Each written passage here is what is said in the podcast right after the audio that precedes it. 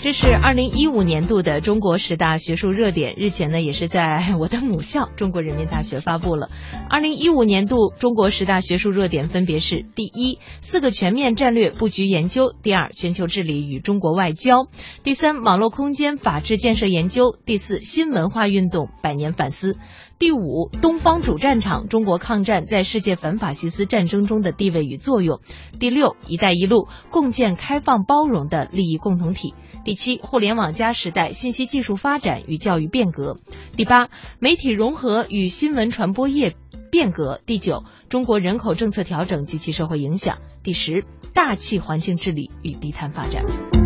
各位，有哪些是你关心的？有哪些是你参与的？那么在这个榜单呢，也已经发布了。另外，在互联网上目前也可以搜到全本的相关信息。如果各位想进一步的了解，不妨也搜索一下“中国十大学术热点”发布相关信息。那么这个中国十大学术热点的评选活动呢，它是自二零零三年开始的。那评选已经连续举办了十三年，按照学者推荐、专家评议、投票确定等严格规范的程序评审，逐步成为观察分析年度人文社会科学发展的风向标。